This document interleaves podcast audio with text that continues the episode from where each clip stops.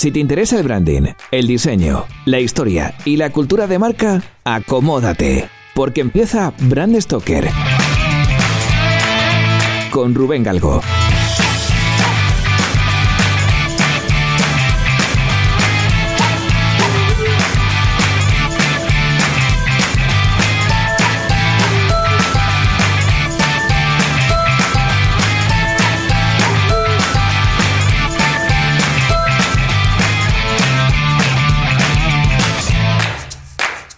Hola, ¿qué tal? Muy buenas amigos y amigas de Brand Stoker. Bienvenidos one more time a un programa en el que voy a contaros el origen de una marca con historia.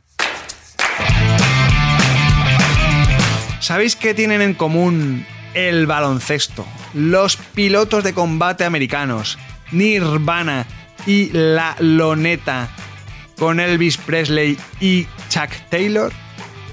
Esta semana en Brand Stoker vamos a calzarnos la historia de la marca Converse y el origen de las zapatillas.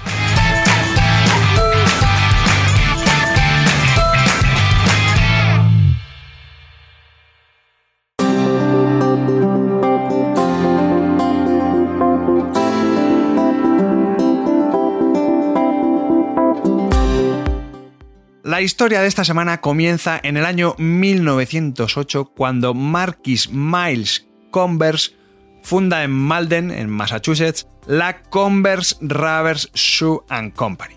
Este señor, nacido en el año 1861 en Lim, New Hampshire, había estudiado confección y estaba obsesionado con crear un tipo de calzado cómodo y sencillo que se pudiera utilizar a diario en el trabajo. Así que claro, pues alguno de vosotros ha echado cuentas, pues ya os habréis dado cuenta de que Marquis no era precisamente un chaval, porque cuando arrancó Converse tenía la friolera, bueno, la friolera, tenía 47 palos, tenía 47 años y en aquella época, bueno, y ahora también, no es que sea muy habitual ponerse a emprender a esa edad. En realidad Marquis lo tenía todo, y además lo tenía todo muy bien pensado, muy bien estructurado. Eh, la clave de, su éxito iba a ser el uso de la goma en la confección del calzado, ¿no? Esto iba a ser un pelotazo y además apostó muy fuerte por ello.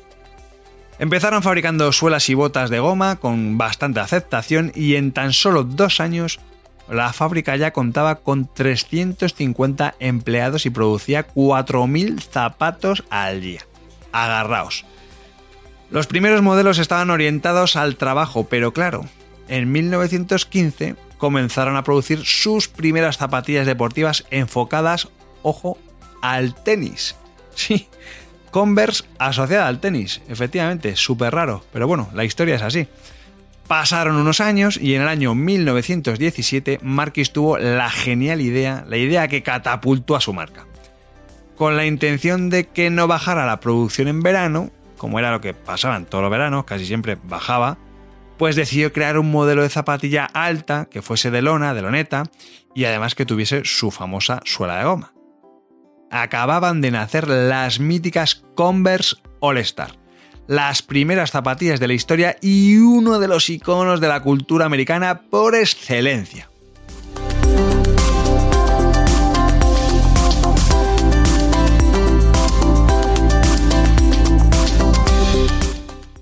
Las primeras zapatillas estaban hechas en colores ocre. Tenían el ribete de los cordones en negro o marrón, depende, siempre eran colores oscuros. Y como decíamos, siempre estaban hechas de algodón, de loneta de algodón, aunque en pocos años empezaron a producirlas también en piel.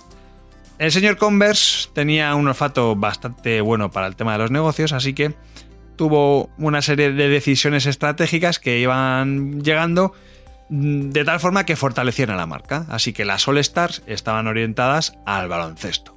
Nos olvidamos del tenis y nos centramos en el básquet. Las All Stars iban a estar enfocadas al baloncesto. Y esto tiene su explicación, porque claro, el baloncesto prácticamente se acababa de inventar y era un deporte que tenía mucha proyección. Así que Marquis dijo, bueno, pues voy a centrarme en los jugadores de baloncesto para que todos usen mis zapatillas.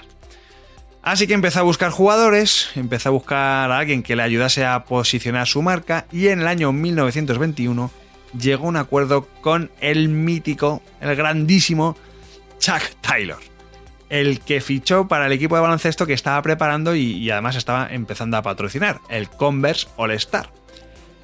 Taylor se convirtió en el embajador de la marca, en el prescriptor, eh, además estaba siempre, pues eso, haciendo alarde de, de la marca Converse y, por otro lado es que le flipaban las All-Star, le encantaban aquellas zapatillas.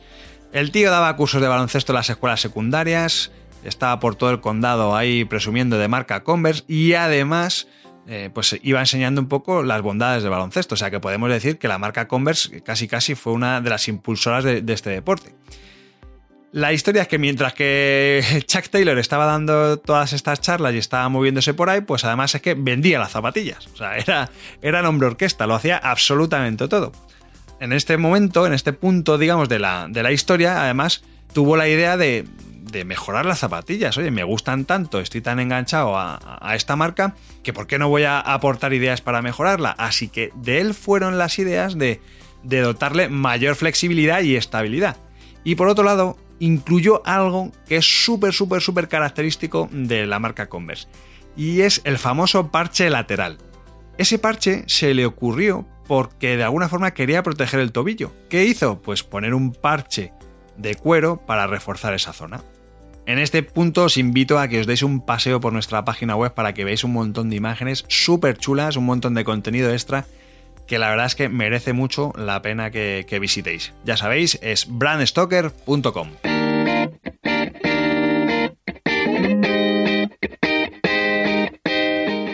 Si lideras una empresa o eres la persona responsable de crear o actualizar la marca de tu compañía, no dudes en ponerte en contacto con nosotros. Búscanos en nuestra web, brandstoker.com.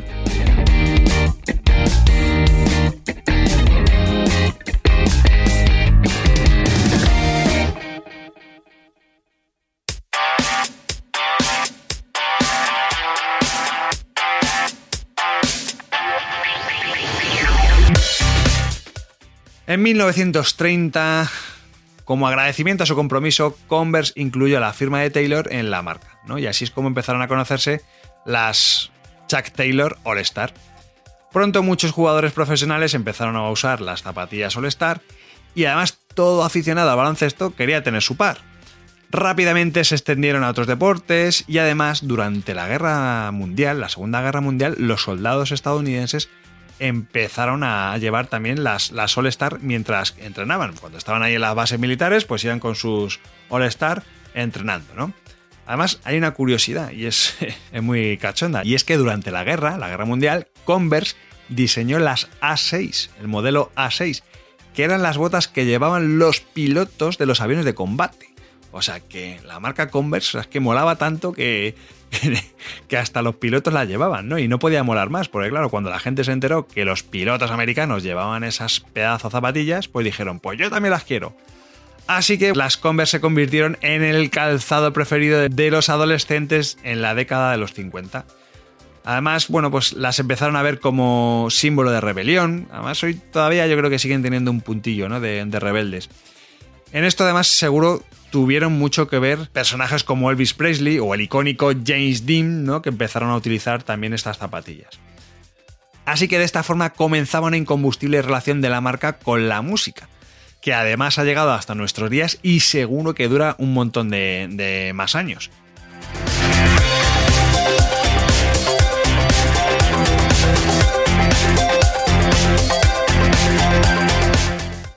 En los años 60, en los años 70, Converse se expandió, abrieron numerosas fábricas, ampliaron la cartera de productos, además siempre ya orientados al deporte, y el 90% de los jugadores de baloncesto, ojo, ojo al dato que diría José María García, el 90% de los jugadores de baloncesto, tanto profesionales como universitarios, usaban las Chuck Taylor All Star. Flipante. O sea, es que prácticamente todo el mundo que practicase baloncesto, a nivel más o menos serio, calzaba unas Converse. Ya en el año 1978 sacan el modelo Weapon. Yo en mi barrio siempre decíamos Weapon, pero bueno, el modelo Weapon, las Converse Weapon, que logró ser el favorito de los equipos de baloncesto gracias a la campaña Choose Your Weapon, en la que participaron estrellas como Larry Bird y el mitiquísimo, el añorado Magic Johnson. Este modelo además fue adoptado rápidamente por la cultura hip hop, que incluiría a numerosos subestilos de la moda actual.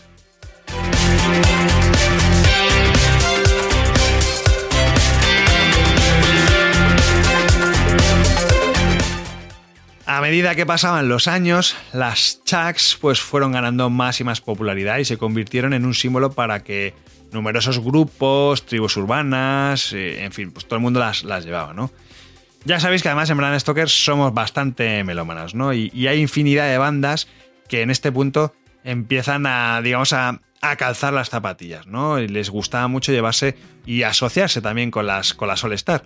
Pues desde los Sex Pistols, eh, Led Zeppelin, The Ramones, The Doors, Nirvana, Kaiser Chiefs, para así grupos así un poco más modernillos. La cuestión es que a finales de los años 80 todo iba muy bien, pero eh, empezó a torcerse todo. ¿Vale? Parecía que iba la cosa muy bien, que venían de, de, grandes éxitos a nivel deportivo, sobre todo. La NBA ya era un pepinazo. Pero la marca Converse, bueno, pues empezó a ver que las cosas se ponían feas. Así que marcas como Nike y Adidas empezaron a copar las ventas con nuevos modelos. La industria del calzado entraba en un periodo que implicaba nuevas tecnologías y continuas mejoras. Y la verdad es que ahí, pues, oye, Converse se quedaba un poquito desfondada. En un intento por mantener esa posición y ese liderazgo, pues Converse invirtió en un laboratorio de investigación de biomecánica. Pero a pesar de esto, siguieron cayendo y las ventas no remontaban. La verdad es que una serie de desafortunados eventos y malas decisiones, sobre todo malas decisiones, llevaron a Converse a declararse en bancarrota en el año 2001. Dos años más tarde apareció al rescate Nike y compró la compañía, así que además lo hizo por creo 305, 300, sí, 305 millones de dólares, que era una barbaridad y desde entonces pues han empezado a reflotar la marca con numerosas reediciones, eh, con las famosas versiones nuevas de las Chucks, aunque para muchos ya no son las mismas zapatillas rebeldes de antes, pero bueno. Antes de acabar, os tengo que recomendar dos podcasts de Brand Stoker que tienen mucho que ver con el tema de las zapatillas. El primero es el que le dedicamos a la marca Clarks y el origen del branding del calzado, y el segundo es el programa especial que hicimos en directo, la entrevista que tuvimos a, a Vences, a Vences Sanz, en el que hablamos del branding y las zapatillas, ¿no? Que es muy chulo, es el primer directo que hicimos y es un programa que, que, bueno, que nos sirvió un poco para juntarnos un montón de amigos y hablar de lo que nos gusta, ¿no? Por último, os dejo unos datos de estos que son un poco chorras, pero bueno, sí que es verdad que nos ayudan un poco a comprender, digamos, y a poner las cosas en su sitio, ¿no? Y es que Converse tiene el récord histórico de ventas de zapatillas con más de mil millones de pares All Star desde su creación en el año 1917. Y está dentro de las tres marcas más vendidas del sector de la moda y el calzado deportivo.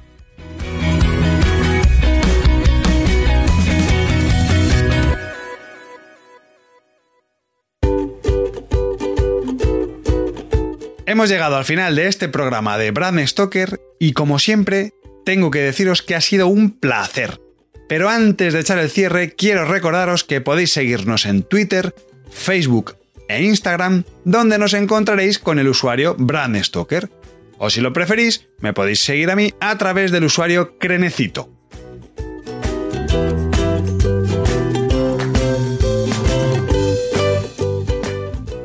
Este podcast es una iniciativa de Brand Stoker.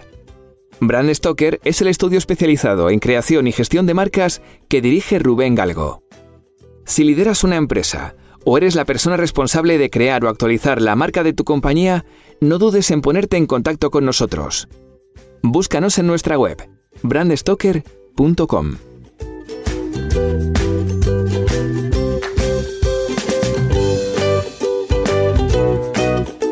Por último, no olvidéis comentar este programa, darle a me gusta y compartirlo en vuestras redes sociales. Y si os habéis quedado con ganas de más, podéis escuchar más programas de Brand Stoker en las principales plataformas de podcast y sobre todo en brandstoker.com. Muchas gracias por estar ahí y recordad, como dijo Paul Rand, el diseño es simple. Por eso es tan complicado. Hasta el próximo programa. Chao.